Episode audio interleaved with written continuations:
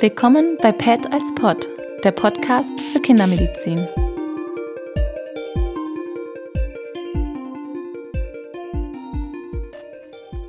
Hallo, wir nehmen wieder Podcast auf. Ähm, heute habe ich eine Biochemikerin bei uns. Also die äh, Luza Mendler ist Biochemikerin und Medizinerin, also beides. Hallo. Hallo. Ähm, genau, also wir wollen ja quasi, hatten wir schon ein paar Mal mit den Physiologen und jetzt eben auch mit den Biochemikern als Kinderärzte das Ganze auf wissenschaftlich fundierte äh, Füße stellen. Und natürlich ist es auch im studentischen Interesse, nochmal nachzudenken, was hat jetzt die Klinik mit der Vorklinik zu tun. Und das ist jede Menge. Und also das war jetzt mein äh, Wunschthema. Ne? Ähm, mit dem Icterus und dem Bilirubin, den wir heute machen, weil es halt, naja, bei uns so viel vorkommt. Ähm, ganz kurz, Luzer, du machst aber eigentlich gar nicht nur was mit Bilirubin und Ham, sondern mit anderen biochemischen Forschungen, oder? Genau, so, ich, ich forsche nicht Bilirubin, aber das ist ein von meinen Lieblingsthemen auch, wenn ich das mit den Studenten bespreche, Hämoglobinabbau und Bilirubin und Icterus. Aber eigentlich ähm, forsche ich eher äh, Skelettmuskel, Herz und die Entwicklung von Her Skelettmuskel und auch Herzinfarktmechanismen. Aber jetzt, wie gesagt, heute, das ist ein ganz anderes Thema. Genau, geht es also darum, wie, wie bringt man Vorklinik und Klinik zusammen? Und da ist halt der Ikterus beim Neugeborenen so was Häufiges. Ne? Also kann vielleicht erzählen, also kann sagen, so ein Drittel der Kinder wird, ähm, wird gelb nach der Geburt und zwar so gelb, dass man es beachten muss. Ja, also das heißt nicht immer, dass die alle eine Therapie brauchen, aber dass dann Blut abgenommen wird und kontrolliert wird und die Kinder nicht gleich nach Hause gehen können. Also so grob gesagt kann man sagen, ein Drittel der Kinder erleben naja, den Ikterus jetzt nicht nur als es ist ein bisschen gelb gewesen, sondern es gab auch noch medizinische Maßnahmen. Ja? Ähm, wie die im Einzelnen aussehen, können wir uns ja später angucken, aber es ist erstmal ein relevantes Thema. Ne? Also auch von allen Zuhörern hat ein Drittel, Drittel der Zuhörer als Neugeborenes auch mal so ein Ikterus gehabt. Man kann jetzt irgendwie spekulieren, ist Ikterus gut, ist das schlecht, wäre ich jetzt irgendwie noch klüger, wenn ich es nicht gehabt hätte, aber ähm, da müssen wir jetzt erstmal fragen, wo kommt das Bilirubin her? Ja, so das äh, Hämoglobin, ein sehr wichtiges ähm, Protein, das Sauerstoff transportiert, so dass es in uns richtig extrem wichtig geworden, wo äh, eigentlich Sauerstoff dann ähm, praktisch präsent wurde in unser, unserer Biosphäre. Und äh, dieser Hämoglobin, wenn es abgebaut wird, dann äh, natürlich entsteht auch ein Eisen, weil das ist ein zentrales äh, Metallion in Hämoglobin, was eigentlich Sauerstoff bindet. Und natürlich äh, entsteht ein, ein Ringstruktur, was Bilirubin letztendlich äh, bedeutet. Und ähm, Eisen ist sehr wichtig, weil wir das immer wieder brauchen für sehr viele biochemische Reaktionen. Dann, deshalb möchten wir das eigentlich auch recht, äh, retten und immer wieder benutzen. Und ähm, Bilirubin war lange Zeit so gedacht, dass es so ein Abfall, so ein Müll sozusagen, was da so entsteht neben Eisen und die Aminosäuren von Globinmolekül. Aber das stimmt so nicht ganz. So, das ist ein richtig wichtiges Molekül und ähm, praktisch die, der, dieses Hämoglobin ähm, nicht nur der, das einzige, was Eisen enthält, äh, wie gesagt, in sehr vielen ähm, eisenpatalysierten Reaktionen andere Enzyme auch äh, teilnehmen aber für Sauerstofftransport äh, Hämoglobin und das Partnermolekül Myoglobin, was hauptsächlich in den Muskeln zu finden ist und auch Sauerstoff ähm, lagern kann, die sind die beide wichtigsten Moleküle. Also das sind ja auch, ich sag mal, von der, von der Masse wahrscheinlich so das ganz Dominante, wo Hemmstrukturen drin sind. Du hattest ja gesagt, Zytochrome haben auch Hemm. Genau, so das eingebaut. ist äh, ähm, eigentlich Eisen ist, ist sehr wichtig, wie wir schon gesagt haben, für unterschiedliche Redoxreaktionen und die unterschiedliche Ionenformen von Eisen, 2 plus oder 3 plus, das ist gar nicht egal. So, das ist extrem wichtig, dass in Hämoglobin diese 3 plus Form äh, präsent ist, weil nur das äh, Sauerstoff binden äh, kann. Aber zum Beispiel Zytochroma äh, haben auch Eisen und dieser äh, Porphyrinring, äh, diese Hemmstruktur und die sind sehr wichtig in Elektronentransport. So nicht äh, Sauerstoffbindung, sondern Elektronentransport und auch andere Enzyme. Das wäre das dann in der Atmungskette? Genau, so die, in der Atmungskette, ja, okay. in den Mitochondrien ähm, die katalysieren ähm, Elektrontransportreaktionen und dadurch können wir dann ähm, unsere Energie in Form von ATP letztendlich gewinnen. Also da ist auch überall ein bisschen Häm und ein bisschen Eisen drin. Genau. Aber der, der Umsatz ist halt nicht so hoch wie jetzt beim. Genau, von Menge her würde ich sagen, Hämoglobin ungefähr 70 Prozent mit, mit Myoglobin und dann die anderen Zytochrome und andere Enzyme, die noch diese Hemmstruktur enthalten, dann die sind weniger als, als mhm. Hämoglobin. Gut, jetzt beim Neugeborenen, da ist es mit dem Hämoglobin ja noch mal wichtiger, weil, naja, da der Umsatz am Hämoglobin auch noch höher ist.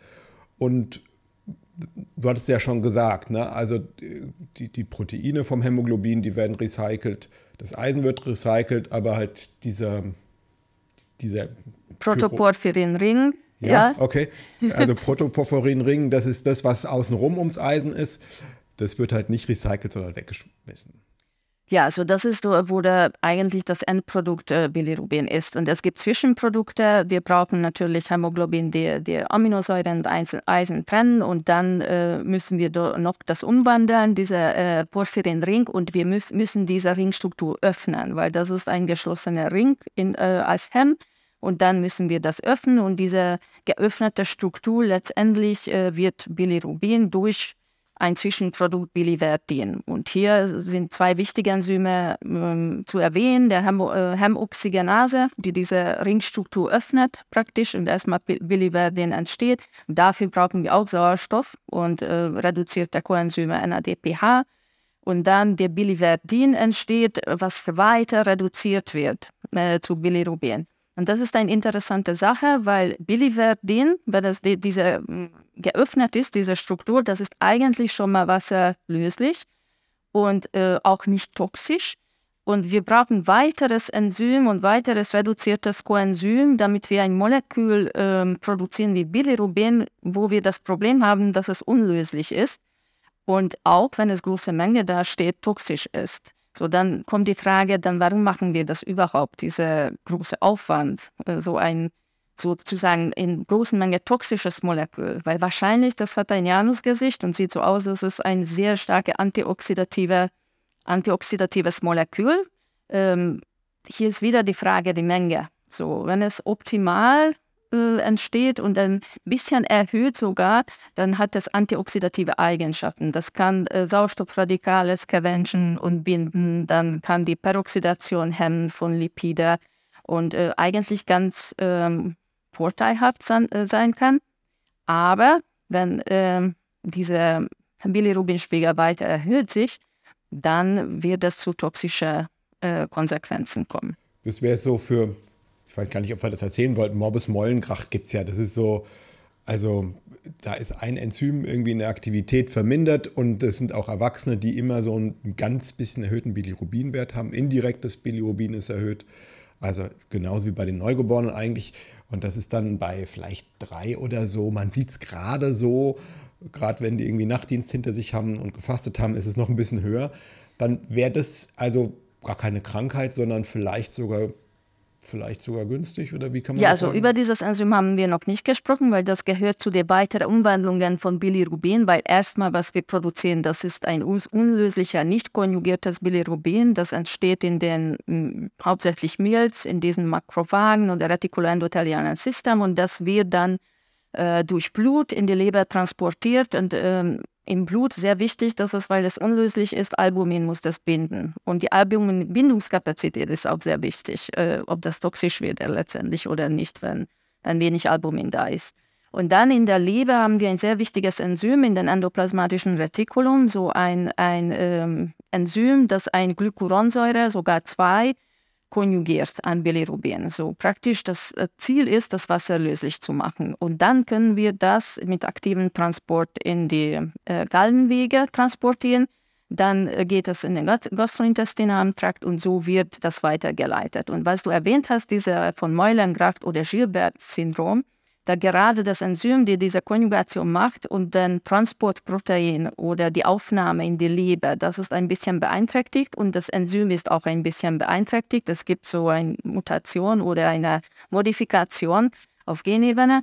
Und das bedeutet, dass das Leber nicht so hohe Kapazität hat, das aufzunehmen. Und dann bleibt mehr unkonjugiertes Bilirubin. Und tatsächlich äh, gibt es Studien, die zeigen, dass bei dieser Gilbert-Syndrom-Patienten das antioxidative Effekt von Bilirubin äh, tatsächlich äh, zu Erscheinen kommt, weil zum Beispiel weniger äh, kardiovaskuläre Risiko haben, die, die, diese Patienten. Also so, vielleicht ist es ganz gut, äh, ein bisschen erhöhtes Bilirubin zu haben in Adulten, ja.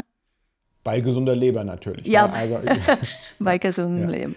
Genau, also wenn wir uns jetzt so den anatomisch den Weg durchdenken, dann wird in der Milz zum Beispiel ein Erythrozyt abgefangen, dort abgebaut. Eisenrecycling wird gemacht, dass das Eisen zurückgehalten wird. Ähm, dort wird dann das Biliverdin auch. Biliverdin ja. und Bilirubin, genau, und dann kommen genau. wir ins Blut. Und dann müssen wir nochmal eine Strecke durchs Blut fahren und das geht natürlich, gut, das gibt natürlich die Pfortader, aber ein bisschen was wird natürlich auch im großen Kreislauf gehen.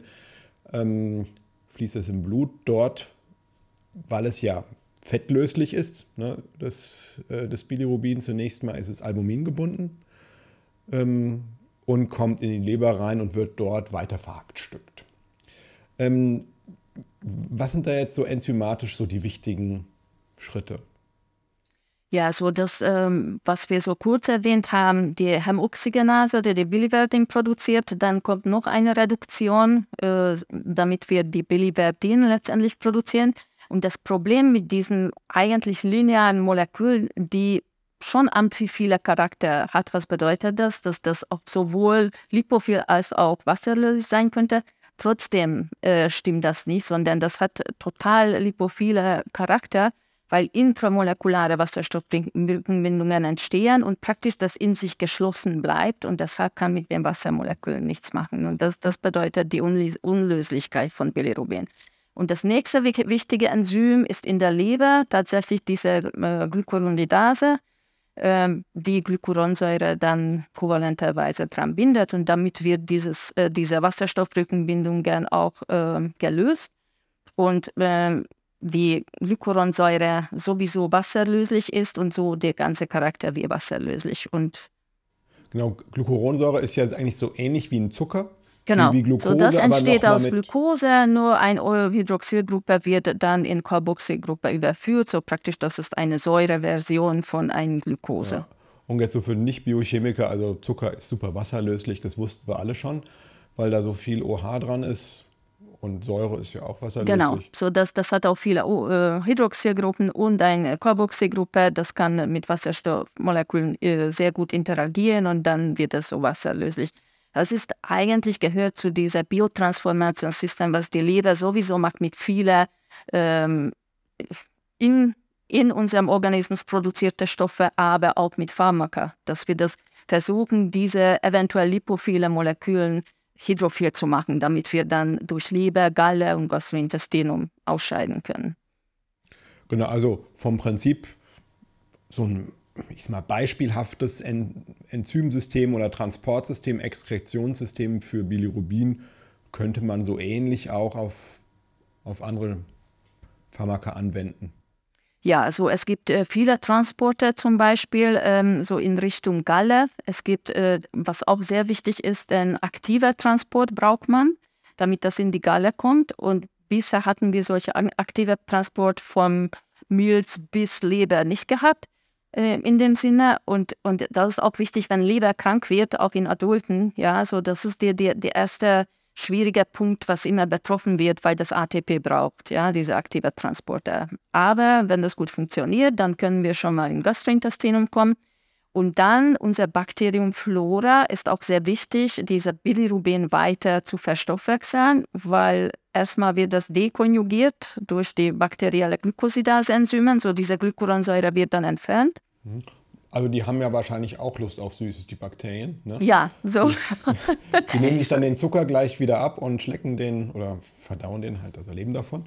Genau, das ist auch sehr typisch. Äh, wir haben zum Beispiel auch äh, Gallensäuren, die konjugiert sind. Und die Bakterien entfernen auch diese Konjugationsstoffe von, von. Das ist so ähnlich. Ja, so alles, was konjugiert ist, wird von Bakterien entfernt. Und dann diese Bakterien können den Bilirubin weiter oxidieren und entstehen Stercobilin oder Urobilin Und die können teilweise auch durch enterohepatische Kreislauf wieder aufgenommen werden. Und teilweise aber Stercobilin wird den Fezes so praktisch das, was, was die Farbe äh, des Fezes äh, bedeutet. Letztendlich ein Bilirubin-Anbauprodukt. Ja, also quasi man kann sagen, so der universal oder der häufigste Farbstoff im Körper, das Hämoglobin, Gut, Melatonin gibt es auch noch, das habe ich jetzt weggelassen, aber also so, so das, das starke Rot, ne, was den Muskel rot macht, im Myoglobin, was sicher auch im Mitochondrien drin ist, in den Zytochromen oder sowas, also das starke Rot wird dann, naja, zu dem zweiten Farbstoff, den wir dann in die Hose drücken oder sowas. Also, ja, genau. Ja. Also das ist ein, ein richtig sehr starker ähm, farbiges Produkt und von der Menge her auf jeden Fall sehr bedeutungsvoll. Mhm. Ähm, wenn wir jetzt gerade irgendwie das Stichwort Farbe nehmen, also so kann man jetzt irgendwie biochemisch sagen, was da diese Farbeigenschaften ausmachen? Sind es diese Ringe, die dann da irgendwie Licht absorbieren oder Genau, so das ist dieser Hemmring auch. Das ist äh, so ein, ein äh, konjugiertes äh, Elektronsystem. So die, praktisch jede zweite Bindung ist eine Doppelbindung. Das ist ganz typisch. Das ist relativ live, äh, relativ ähm, leicht ähm, zu induzieren. Und die haben immer Farbe. Die ab absorbieren die eine bestimmte Farbe. Und ähm, diese Hemmmoleküle waren sehr, sehr wichtig, dass der, der Eisen so ein bisschen so ähm, in koordinative Bindungen gehalten ist, weil äh, wir hm, alle wissen, dass Eisen sonst sehr stark oxidativ ist und das muss äh, so gelagert werden und so auch transportiert und überhaupt für Reaktionen, dass es reguliert ist und dass es auch in den Proteinen so ein bisschen verborgen ist.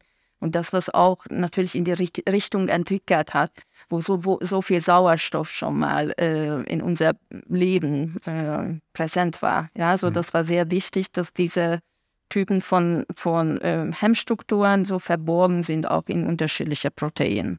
Und die Aminosäureeigenschaften beeinflussen letztendlich auch, welche äh, zum Beispiel Redoxpotenzial diese Proteine haben, zum Beispiel die Zytochrome, ja, die unterschiedlich sind, auch so, wobei die Hemmstruktur ist gleich, aber die Globin, also die, äh, bei Zytochromen die anderen Proteinstrukturen unterschiedlich sind und das die Eigenschaften von den Proteinen beeinflussen so die Redox-Eigenschaften und wie zum Beispiel in welcher Reihenfolge ein Elektron die weitergeben können. So, das ist auch ein sehr wichtiger äh, unterschiedlich, was Hämoglobin macht, weil dort hauptsächlich Sauerstofftransport wichtig ist, aber ähm, für Energieproduktion unheimlich wichtig. Ja? Mhm. Also ist quasi Hemm so einerseits ein Farbstoff, haben wir irgendwie jetzt gesagt, aber andererseits das, was das Eisen so am besten kontrollieren kann. Also weil das sonst zu reaktiv oder zu Genau, weil es so, so viel Billionen Jahren her ist schon mal, dass wir noch keinen Sauerstoff hatten. Und da Eisen war sehr häufig äh, in diesem primordialen Ozean, ja, so Eisen 2 plus gelöst und hat in viele Reaktionen schon mal katalytische Funktionen. Von, von daher haben wir eine sehr wichtige Funktion von Eisen. Ja. Und dann ist es passiert, dass, dass der Sauerstoff ähm, äh, wieder also erstmal präsent war und die, dieser Eisen 2 plus wurde zu 3 plus oxidiert und dann war nicht mehr äh, möglich, die Katalyse zu machen. Und dann mussten diese äh, Organismen andere Wege finden, entweder andere Metallionen, zum Beispiel ähm, Kupfer haben die angefangen auch zu benutzen und teilweise andere Möglichkeiten zu finden, wie man Eisen wieder in dieser 2-Plus-Form auch halten kann. Und es gibt dann eigentlich zwei Möglichkeiten. So eines Hemm und die andere ist diese Eisensulfurproteine. Und das haben wir auch in Elektronentransportkette. Die Eisensulfurproteine in koordinative Bindungen halten auch Eisen, die können auch Elektronentransport machen.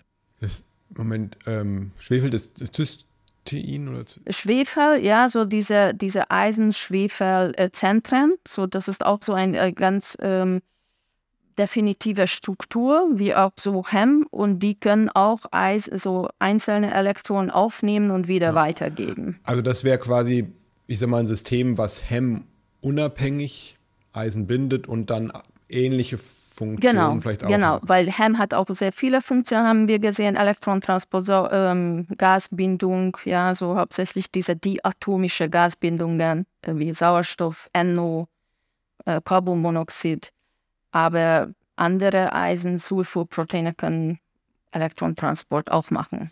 Also so als Neonatologe denkt man ja immer schon auch äh, in die Schwangerschaft zurück und überlegt sich, wie der Fet da im Bauch gelebt hat. Aber so an die Ursuppe denkt man dann doch nicht zurück, wie das damals so war, als der Sauerstoff nicht, äh, noch nicht erfunden war.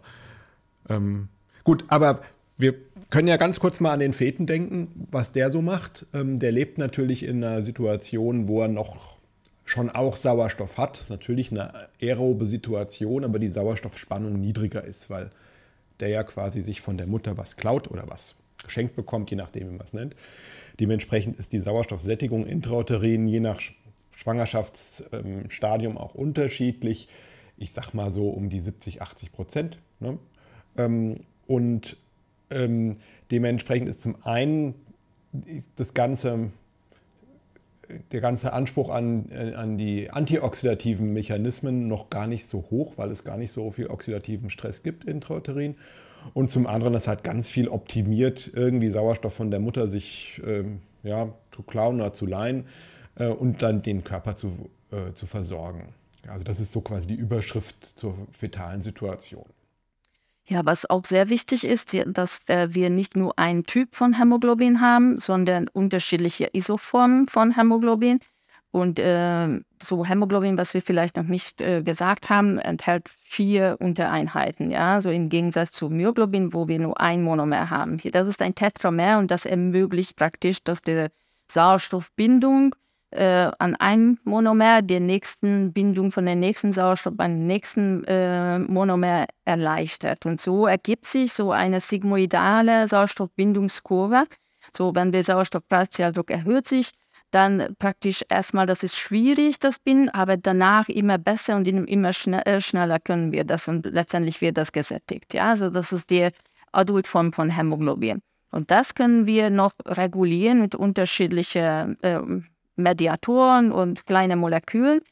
Und was wichtig ist, dass die, diese Sauerstoffbindungskapazität unterschiedlich sein kann. So, wie gesagt, wir haben Adult, aber im Fötus, wir haben dann fetales Hämoglobin. Und dieses fetales Hämoglobin, das ähm, neben die ähnliche Alpha-Ketten, was wir in Adult auch haben, so zwei Alpha-Ketten, hat aber Gamma-Ketten und nicht die Beta-Ketten, was, was wir in den Adult haben. Und äh, generell dieser fetales Hämoglobin eine erhöhte Sauerstoffaffinität hat. Und das ist natürlich äh, sehr wichtig, weil ähm, wenn mhm. das, aber das kannst du auch äh, vielleicht ganz gut erklären zwischen Platz, also Mutter und Fötus. Das Blut kommt durch Plazenta, ja. Genau, und, und da quasi stehen sich ja beide Hämoglobine gegenüber, das ist schon noch getrennt in der Plazenta, das mischt sich nicht. Ähm, aber es ist schon so, dass bei der gleichen Sauerstoffspannung das fetale Hämoglobin sehr gut gesättigt ist und das mütterliche ähm, Plazenta-Blut schon den Sauerstoff sehr, sehr weitgehend abgeben muss. Ja, also das ist quasi wie so ein Sauerstoffmagnet ja, im Vergleich zu dem, was die Mutter da an Anziehungskraft hat. Ja, also und das, was du auch gesagt äh, hast, das ist auch ein Mechanismus zum Klauen. Das ist besser, das gelingt besser, wenn wir so ein Hämoglobin haben, das stärker eigentlich Sauerstoff binden stärker kann. Bindet, so, genau. Das ist, das ist äh, grundsätzlich, dass wir so fetale Hämoglobin haben. Und natürlich, wenn es zur Geburt kommt, dann kann man sich vorstellen, dass dann äh, die Neugeborenen, die, die erstmal treffen sich mit so richtig großer Menge Sauerstoff. Genau, das wird natürlich, äh, ich sag mal, jetzt einen Klassenswitch auslösen, dass jetzt eben andere Hämoglobine gebildet werden. Ähm, es löst aber hauptsächlich auch aus, dass jetzt weniger Hämoglobin gebildet werden. Also der, der Fet im Bauch, das ist wie so ein Höhenbergsteiger, der hat viel EPO, der hat guten Grund, sehr viel Hämoglobin zu bilden. Ähm, am Ende der Schwangerschaft ist es eigentlich normal, dass die einen HB-Wert so von 18, 20 haben. Das ist also na, knapp doppelt so hoch wie dann ein halbes Jahr später beim Säugling. Also quasi, das, das geht dramatisch danach runter nach der Geburt. Aber wie gesagt, der Fet ist, hat so eine latente, naja, ich möchte nicht sagen Sauerstoffmangel, äh, Situation, aber eine Situation, wo er sich aktiv darum bemühen muss, das zu organisieren mit dem Sauerstoff, ja, und also ein sehr hohes Hämoglobin braucht.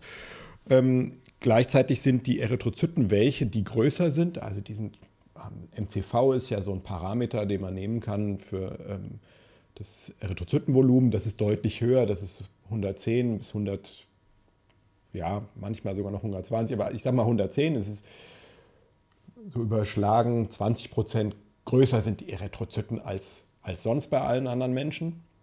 Und diese dicken Erythrozyten, die voll mit HBF sind, naja, die bleiben schneller mal hängen, gehen schneller kaputt, haben eine kürzere Lebensdauer. Etwa, etwa halb so lange wie normale Erythrozyten leben die und das macht diesen, diesen hohen Bilirubinumsatz aus. Also quasi, ich habe mehr Bilirubin und die Erythrozyten leben weniger, ähm, weil das eben kurzlebige Erythrozyten sind, die der Fet macht.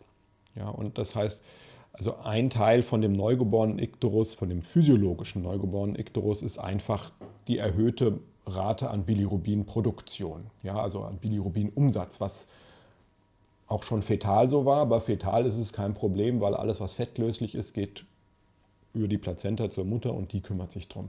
Ja, also das, das nicht konjugierte Bilirubin ist für den Feten kein Problem, weil es halt über die Plazenta quasi dialysiert wirkt und dann weg ist. Genau, und dann der, der, das andere Problem, das ist so Problem, wobei das auch physiologisch ist, dass die Leber der, die Enzymaktivität von dieser Glucuronidase-Enzym, das ist noch ungefähr so ein Prozent Maximum von Adulten. Das bedeutet, dass der, die Leber kann nicht so gut aufnehmen und konjugieren diese viel mehr produziertes Bilirubin und deshalb natürlich äh, bleibt sozusagen mehr im Blut. Und noch dazu vielleicht, dass die im Neugeborenen, so es gibt noch keine richtige Bakteriumflora, was dann die Bilirubin, die in den Gastrointestinum kommt, nochmal dekonjugiert, umwandelt und dann ähm, praktisch durch Fetes oder ja durch ähm, enterohepatischer Kreislauf, teilweise durch Nieren, die Abbauprodukte äh, produziert, sondern äh, es gibt noch keine Glycuronidase und ähm, so diese unkonjugierte oder konju teilweise konjugierte Bilirubin, weil das dann nicht abgebaut wird, kann auch mehr zurückgenommen werden. So praktisch, das ist vielleicht diese, die dritte Komponente, eben mehr Produktion, weniger Konjugierung und intensiver enterohepatischer Kreislauf. Mhm. Würde man so im zeitlichen Zusammenhang so sehen, dass direkt nach der Geburt eigentlich die Produktion an Bilirubin maßgeblich ist, wie schnell das ansteigt. Also je mehr Hämolyse, je kürzer die Lebensdauer der Erythrozyten ist, desto schneller wird man gelb. Dann das zweite ist, wie schnell macht die Leber was dagegen? Wie, wie, wie ja, schnell so steigt die ein? Und die dritte Phase, da kommt dann der enteropathische Kreislauf mit rein. Ja, also quasi wird doch noch was zurückresorbiert oder landet das tatsächlich in der Windel? Genau, weil wenn, wenn, wenn es auch natürlich so nach ein paar Monaten, wo normal Bakterienflora auch da ist, dann wie gesagt, dann äh, das typisch, dass die die selbst Bilirubin, so wenn es äh, die, die dekonjugiert wird, dann eigentlich nicht richtig enterohepatisch in den Kreislauf geht, sondern wird abgebaut, äh, oxidiert und entsteht Urobilin, Stercobilin und äh, die werden dann eher ausgeschieden. Ja? Wenn wir jetzt gerade schon beim enteropathischen Kreislauf sind, das gibt auch die ja, ganz offensichtliche Beobachtung, dass die, dass die gestillten Kinder häufig ein bisschen länger gelb sind. Ne? Und da wird man sagen, die werden halt schon schneller mit ja, guten Bakterien besiedelt. Also das ist ja was, was ganz Wertvolles. Ähm, aber was in dem Fall dann vielleicht auch dazu führt, dass halt das mit der, mit der Wiederaufnahme vom Bilirubin eben auch ein bisschen leichter ist und die halt ein bisschen länger gelb bleiben. Genau, so, denn ähm, es gibt diese, was ich auch schon mal gehört habe, aber ähm, so viel ich weiß, die wissen noch nicht ganz, was eigentlich, welche Komponente in, in, in Muttermilch ist das, was das beeinflusst. Aber tatsächlich ist es so, dass die dann länger einfach äh, gelb bleiben. Gut, jetzt haben wir eigentlich ja viel über die Physiologie, über das Normale gesprochen. Aber der Ikterus ist natürlich, wir hatten am Anfang darüber gesprochen, ein Drittel muss entweder kontrolliert werden, manche müssen auch behandelt werden. Also es kann schon auch zur Krankheit werden, wenn das Bilirubin zu hoch ist. Ähm, vielleicht erstmal von den Risikofaktoren. So der wichtigste Risikofaktor für einen pathologisch erhöhten, Risik, äh, pathologisch erhöhten Ikterus ist die Hämolyse. Also wenn die Lebenszeit der Erythrozyten deutlich verkürzt ist. Das Klassische wären diese Blutgruppeninkompatibilitäten, dass also Antikörper von der Mutter zum Feten rübergekommen sind und schon intrauterin dort Hämolyse gemacht haben und das nach der Geburt gerade so weitergeht und dementsprechend viel, viel mehr Bilirubin anfällt. Also der Ikterus sich sehr schnell entwickelt, im Regelfall dann schon am ersten Lebenstag. Das wäre der Ikterus praecox. Ähm, daneben haben wir aber natürlich auch noch die Frühgeborenen zum Beispiel, die ja alles langsamer machen, die die Glucuronidierung langsamer machen, die ihre Enzyme nicht so schnell anschmeißen, weil sie im fetalen Modus noch sind. Ja, also ein Frühgeborenes, da werden ja ganz viele Systeme noch nicht quasi dem, dem Neugeborenen entsprechen, sondern halt noch vielleicht zur Hälfte fetal sein oder so. Ähm, bei den Frühgeborenen kommen noch andere Empfindlichkeiten dazu, die haben weniger Albumin, also quasi die Bindungskapazität im Blut ist schlechter. Dementsprechend ist die Gefahr groß, dass es nicht im Blut, sondern irgendwo im Gewebe abgelagert wird. Genau, so Albumin ist ein Transportprotein grundsätzlich und natürlich nicht nur Bilirubin äh, bindet, sondern auch hm, andere lipophil, äh, lipophile Moleküle. Ja? Und das bedeutet auch in physiologischen Umständen Fettsäuren zum Beispiel, die auch gebunden sind oder auch Ionen, äh, die gebunden sind.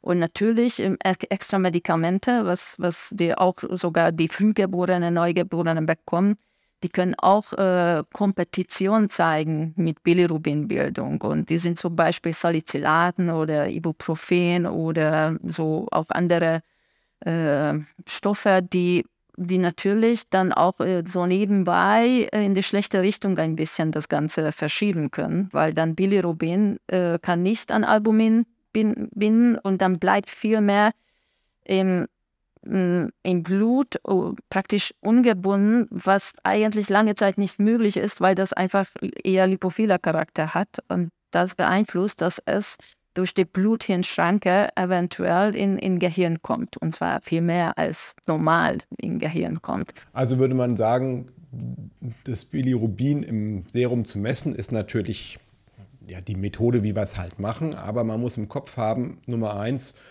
wie ist die Bindungskapazität vom Albumin her? Und Nummer zwei, sind da noch irgendwelche anderen Stoffe mit dabei, die das Bilirubin gerade rauskicken? Ja, also genau, so neben diesen ähm, Risikofaktoren, was du auch erwähnt hast, ja, so die äh, praktisch die Blutgruppeninkompatibilitäten und eventuelle genetische Krankheiten mit Hämolyse, äh, auch sehr wichtig, die unterschiedlichen Medikamente und Albuminbindungskapazität. Ja. Mhm. Also für die toxische Wirkung gibt es dann noch Kofaktoren. Ähm, also natürlich kann man sagen, also es gibt so eine Studie, die sagt, dass quasi kein Bilirubinwert unter 20 einen Kernikdose gemacht hat je. Ja, also ob dann die Frühgeborenen schon mit, da, mit gezählt worden sind, weiß ich nicht so genau. Das war eine retrospektive Analyse aller Kernikterusfälle in den USA über 15 Jahre. Also schon eine also große Datengrundlage. Und das waren alles Kinder, die dann über 20 und teilweise auch deutlich, deutlich, deutlich über 20 waren. Also auch 40er, 50er Werte waren dabei. Also gigantisch hohe Werte.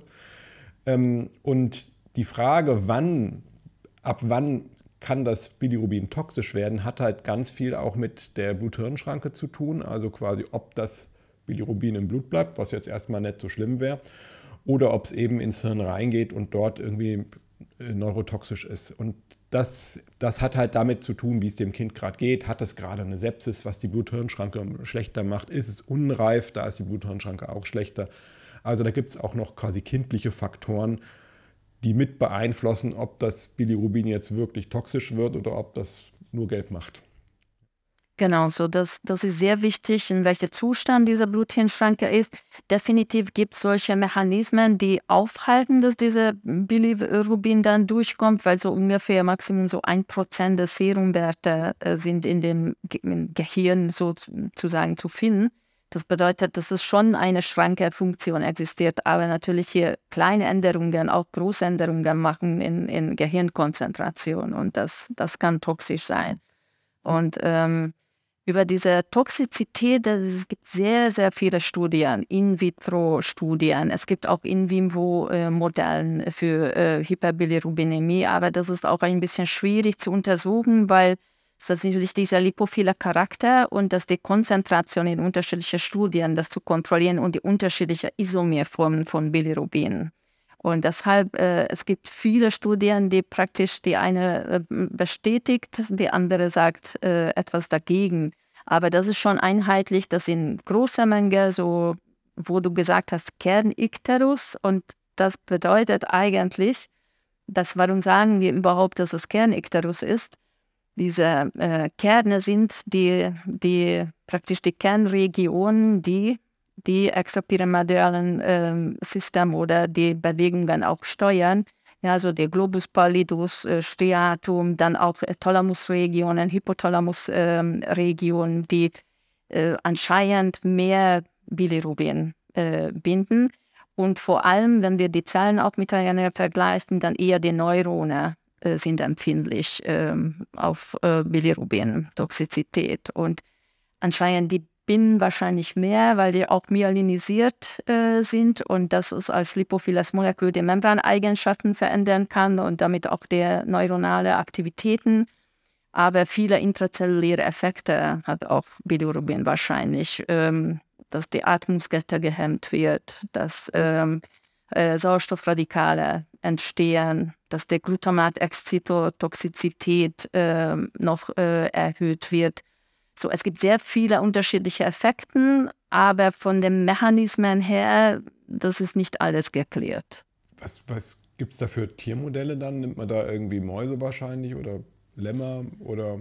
Ja, also das, das war, der, äh, so viel ich weiß, ähm, das erste Modell war ein Rattenmodell. So, die hatten spontane Mutationen gerade in dieser Glycuronidase äh, in der Leber, so dass äh, der, das Konjugationsenzym und die können dann Bilirubin nicht konjugieren und dann entsteht diese nicht konjugierte Hyperbilirubinämie und die wurden untersucht. Ja, also diese, aber die, das ist auch ein bisschen äh, unterschiedlich und es gibt auch Mäuse, die dann äh, Bilirubin so extra bekommen hatten aber dass, dass tatsächlich nicht immer dieser diese Typ von, äh, von Verteilung von Bilirubin kommt, was man in, in Humanen äh, richtig diese Kernicterus äh, ja. sieht, dass gerade in diesen, in diesen ähm, Gehirnregionen das Und angehäuft. Ist es so, dass da quasi in den Basalganglien irgendwie die Blut-Hirn-Schranke dann schlechter ausgeprägt ist oder ist es einfach so, dass durch die andere Myelinisierung dort quasi mehr Bilirubin hängen bleibt? Wahrscheinlich, das ist ein qualitativer Unterschied auch so, äh, warum genau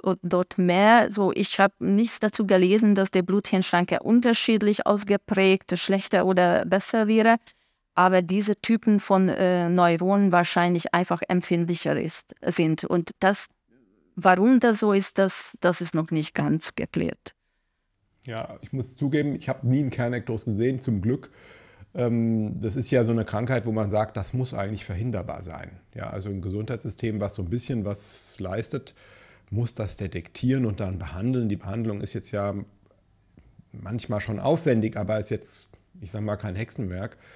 Und die Fälle, die da in dieser amerikanischen Studie beschrieben sind, das waren auch meistens Fälle, wo mehrere Risikofaktoren zusammengekommen sind, dass man es negiert hat, dass irgendwie die in den falschen Versorgungszentren waren, dass eine Hämolyse vorgelegen hat, die man nicht erkannt hatte zum Beispiel, also dass man quasi es gar nicht überwacht hat. Ähm, also dass mehrere Risikofaktoren zusammenkommt, aber dann natürlich das Kind in Brunnen gefallen ist, was, was ein Drama ist, weil das natürlich also äh, bleibende Hirnschäden macht, der Kernikterus oder zum Tode führt. Also das ist eine Erkrankung, die niemand gerne sehen möchte. Und das, was wir immer wieder mal sehen, sind halt, dass die Kinder, die so ein Bilirubin von, weiß nicht, 18, 19 haben, dann manchmal gemütlicher werden, dass die dann nicht mehr so gut trinken. Ja, also dass die einfach so ein bisschen läppsch sind.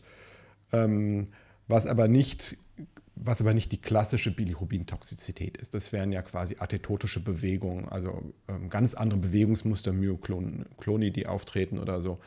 Also ähm, das ist, ich sag mal, so eine Vorform von, dass das Bilirubin halt ein bisschen zu hoch ist.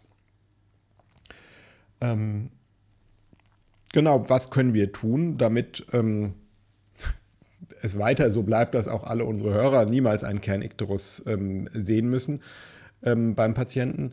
Ist zum einen natürlich die Surveillance, dass man quasi das äh, danach schaut, ja, also dass man quasi es misst. Da gibt es so Hautmessgeräte in den Geburtskliniken, die so abschätzen, ist es ein Kind, was jetzt am Gelbwerden ist und was man noch zum Kinderarzt schicken muss, oder ist es ein Kind, was halt zu den zwei Dritteln gehört, wo es halt keinen großen Ektoros gibt. Ja, also das ist ja so. Ähm, also einmal die Messmethoden, dass man es niederschwellig misst, Es gibt die Hautmessmethoden, es gibt dann natürlich verschiedene Methoden, es im Blut zu messen. Und zum Zweiten dann die, die klassische Therapie, die Phototherapie, ähm, wo man eine starke Lichtquelle, das sieht so aus wie UV-Licht, ist aber keins, also das sieht aus wie ein Solarium, ja. Und die Kinder kriegen auch so eine Augenbinde, damit sie die Augen halt zu haben und dann, äh, manche sagen, jetzt musst du ins Sonnenstudio und so, aber wie gesagt, das ist kein UV-Licht, das ist ähm, nur sichtbares, im Wesentlichen blaues Licht. Was, und jetzt äh, muss ich wieder überlegen, blaues Licht wird besonders gut von gelben Farbstoffen absorbiert, stimmt sowas? Ja, so also das gerade so, wo Bilirubin äh, das absorbiert, das Licht, ja, so das ist gerade dieser Licht und das, äh, was auslöst in diesem äh, Bilirubin, wie, wie, wie, ich gesagt habe, da gibt es intramolekulare Wasserstoffbrückenbindungen und das hält in diesen äh, geschlossenen Form.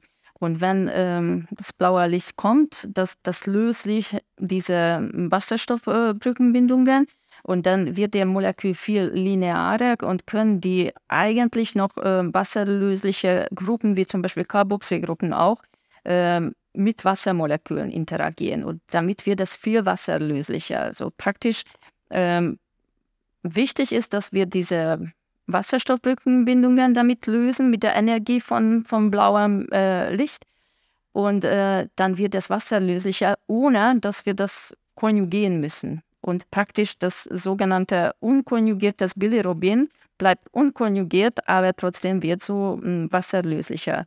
Und das bedeutet, dass das muss nicht unbedingt konjugiert werden, sondern teilweise durch Nieren, aber teilweise wieder durch Leber, Galle, Gastrointestinaltrakt äh, kann das ausgeschieden werden. Und das ist, was wir erreichen können. Und entstehen durch solche Isomere dadurch auch teilweise oxidiert, teilweise so ein bisschen nur die Bindungsposition äh, geändert. Zum Beispiel Lumirubin heißt äh, ein Abbauprodukt, was der größte Menge entsteht.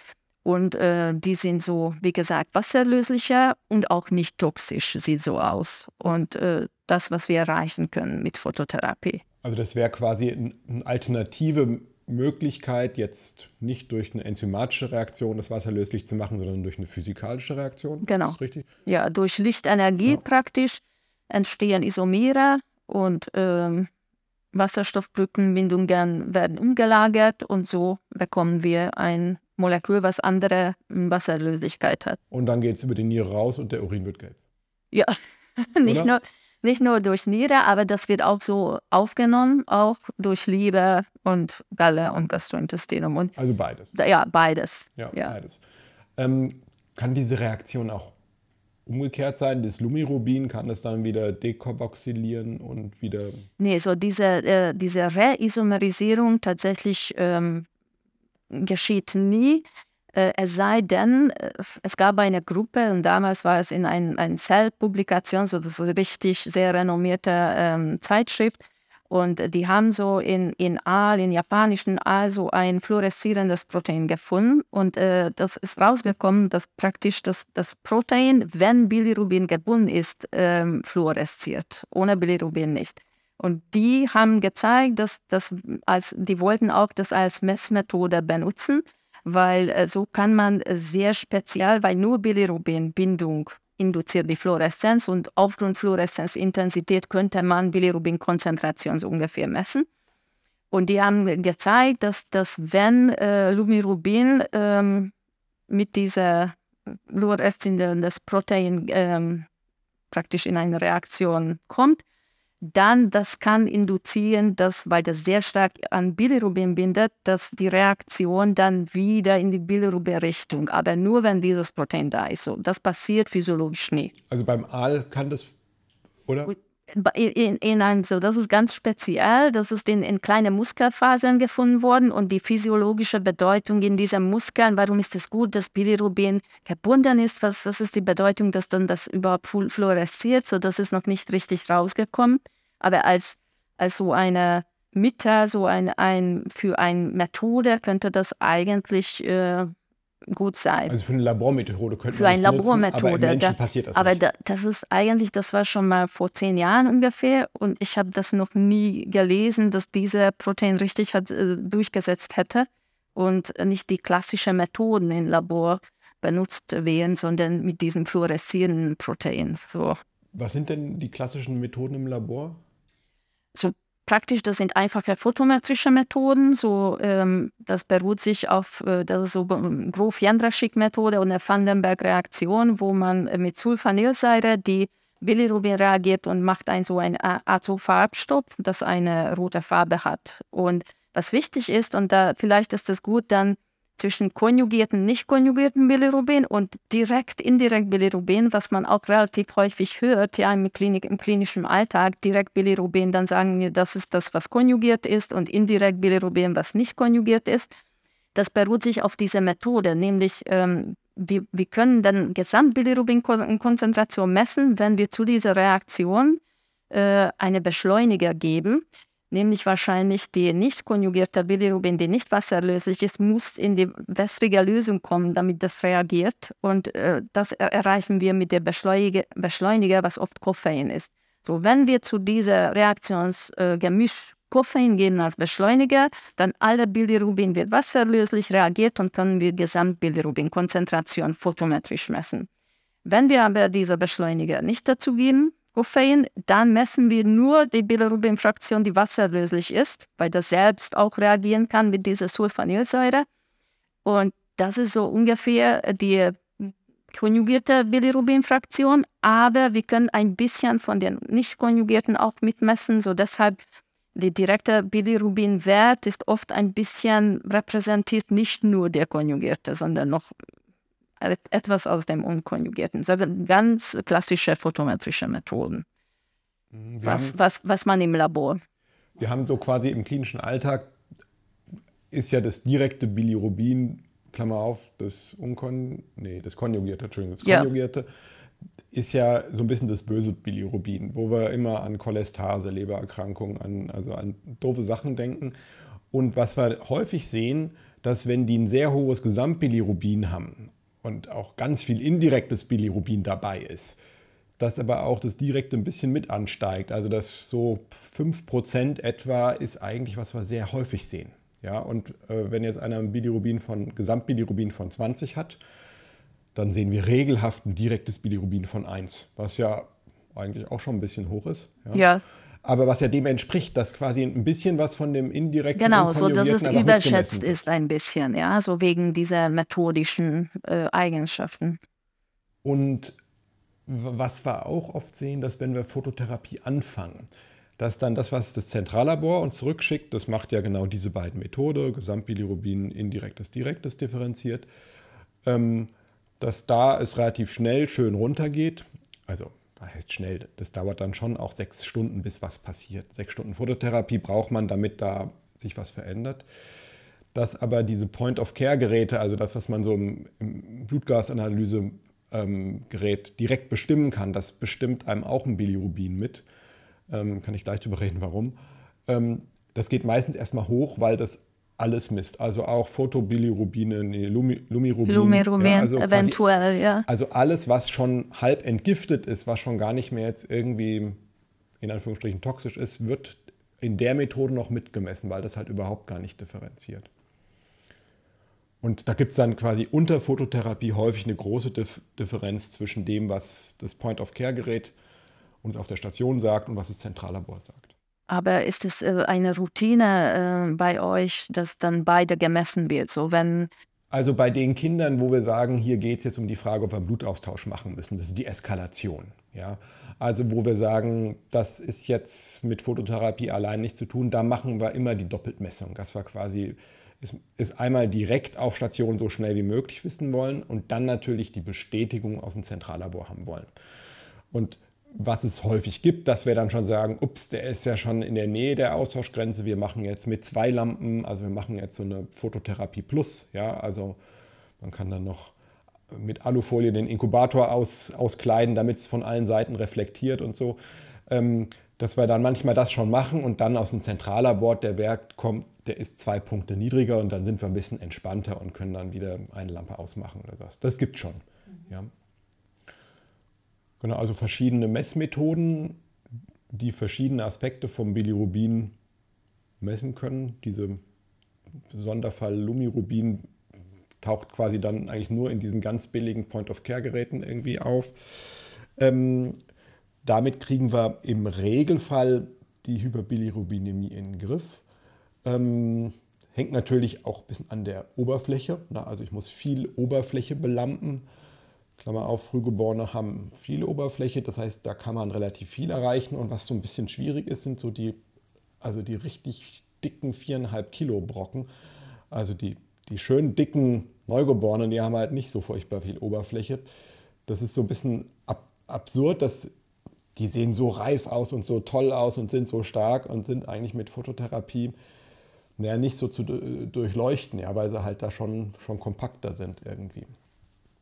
Ähm, die Steigerung wäre dann ähm, den Blutaustausch, was man dann macht, wenn die Hämolyse so stark ist, dass man quasi das Bilirubin sonst nicht in den Griff kriegt. Und man ja auch äh, den Pathomechanismus damit durchbrechen kann, indem man das hämolysierende Blut, was ja quasi die in Anführungsstrichen falsche Blutgruppe hat, ähm, entfernt und durch null negatives Blut ersetzt, wo dann kein Antikörper mehr äh, binden kann und auch die Hämolyse nicht mehr weitergeht. Ähm, genau, jetzt zu anderen Beispielen, wo die Biochemie uns erklärt, warum ein Kind gesteigerten Iktus hat, äh, werden jetzt unabhängig von den Blutgruppenantigen und den Inkompatibilitäten ähm, Enzymdefekte beim, beim Erythrozyten, dass der empfindlicher ist gegen oxidativen Stress. Da gibt es so eine Krankheit, heißt Favismus. Ich glaube, das ist auch sowas, was wir nochmal genau uns angucken müssen. Genau so. Das ist äh, Fabismus, das, das äh, beruht sich auf ein, äh, was, was man früher gesehen hat, dass, dass einige äh, Leute, die so bestimmte Bohnen, so diese ähm, Farbe-Bohnen oder Ackerbohnen gegessen hatten, das, das hat hämolytische Krise ausgelöst. Und dann später wurde das klar, dass eigentlich, das ist ein Enzymdefekt wieder in den Erythrozyten, das ist diese äh, Glucose-6-Phosphatase der Hydrogena Phosphatdehydrogenase, ähm, G6-PDH-Enzymdefekt. Das ist ein sehr wichtiges Enzym, was in sogenannten Pentose-Phosphatweg äh, das Hauptenzym, das Schlüsselenzym ist. So Pentose-Phosphatweg generell, das ist ein alternativer Abbauweg für, ähm, von Glukose, der zwei Zwecke dient, die einmal so Pentosen äh, zu produzieren, wie Ribosen zum Beispiel, zu Nukleotidsynthesen, DNA, RNA-Synthese und so weiter oder Coenzyme oder halt redu äh, reduzierte Coenzyme wie NADPH.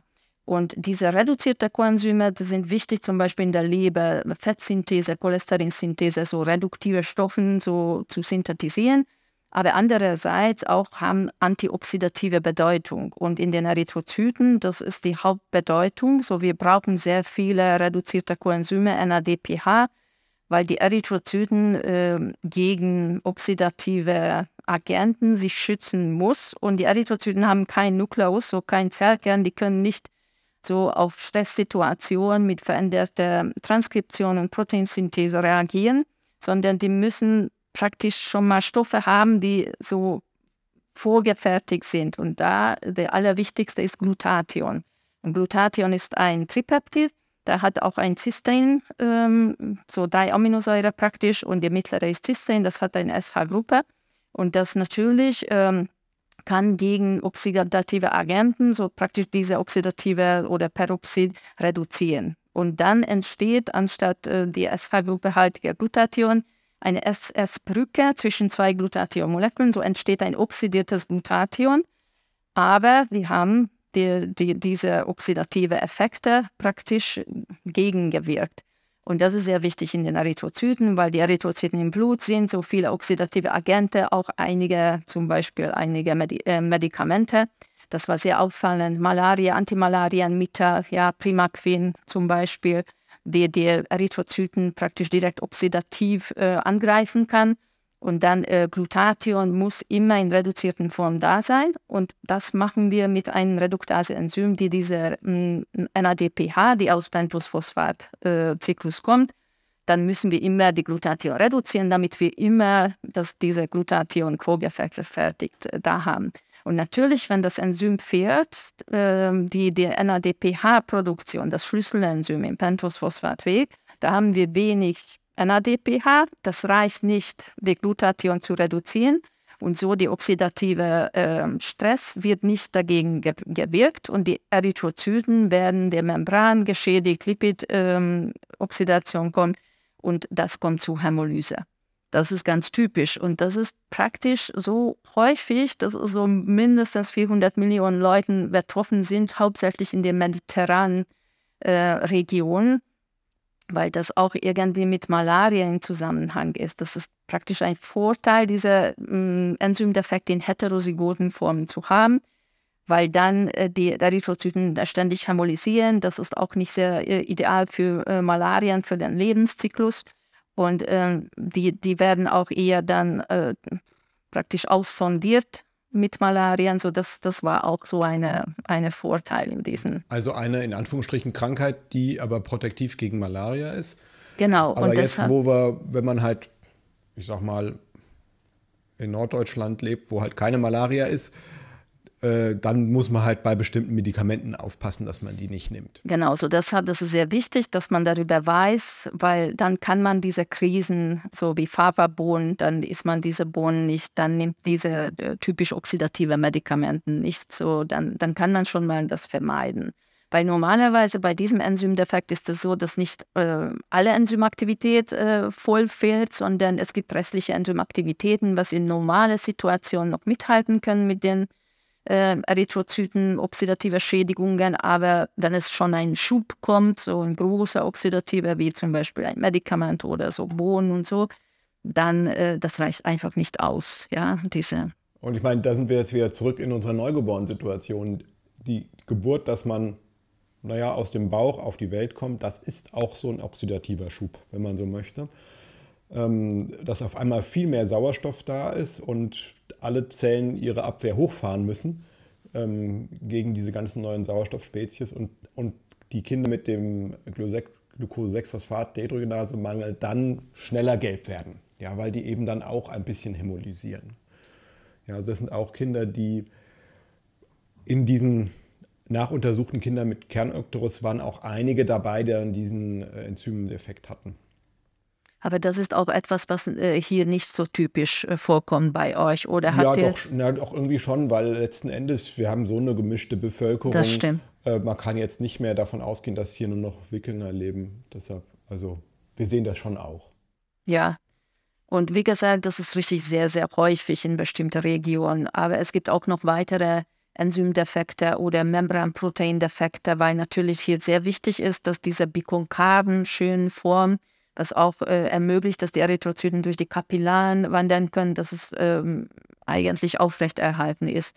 Und dann, wenn der Membrantransport äh, nicht gut funktioniert, es gibt nicht genug ATP in den Erythrozyten, dann können diese, diese Membrantransporter nicht aufrechtergehalten werden. Und dann kommt es zu, zu ähm, Iontransportunterschiede, dann kommt Wassereinstrom, dann können die platzieren, so dass das natürlich an andere Krankheiten. Es gibt zum Beispiel der Spherozytose, was ganz typisch ist, dass ein, ein Zytoskelettprotein, ein Spektrin zum Beispiel, einen Defekt hat.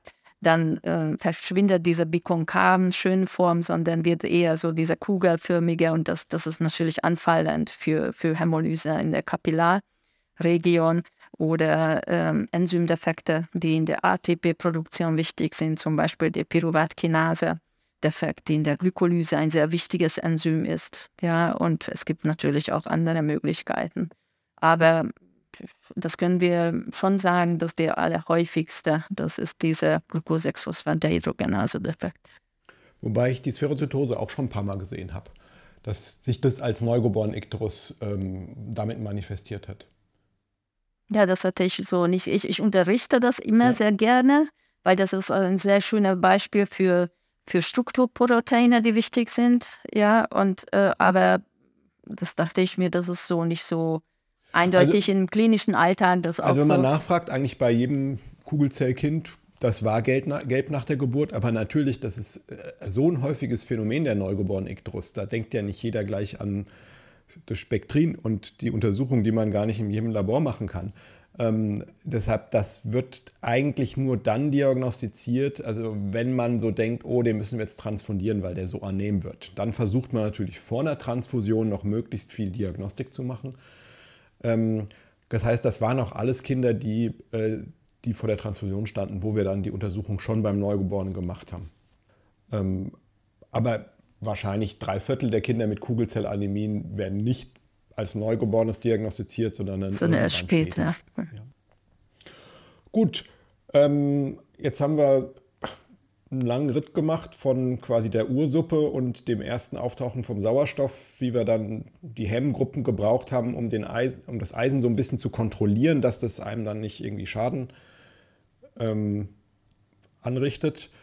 Ähm, das Eisen brauchten wir, um mit dem Sauerstoff dann ganz tolle Sachen zu machen. Die Sondersituation, dass der Fet auch noch ein anderes Hämoglobin hat, damit er noch besser Sauerstoff binden kann. Dann haben wir überlegt, was passiert dann mit dem Hemm, wenn es nicht mehr gebraucht wird, beziehungsweise wenn es eben nicht recycelt werden kann. Das haben dann die verschiedenen ähm, Enzymstufen gehabt, die Wanderung von der Milz durchs Albumin gebunden durchs Blut zur Leber, dann verschiedene Transporter in den Darm hinein und hoffentlich dann in die Windel, damit das Kind nicht gelb wird. Und wenn das doch einen Ikterus gibt, hatten wir auch über die Therapie gesprochen.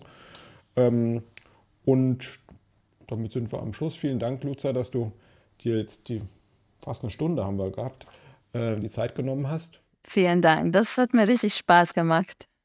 Können wir nochmal machen, oder? ja, wir finden immer andere Themen, ich bin sicher. Ja. Beim nächsten Mal vielleicht einen Ticken kürzer. Ja. Mal gucken.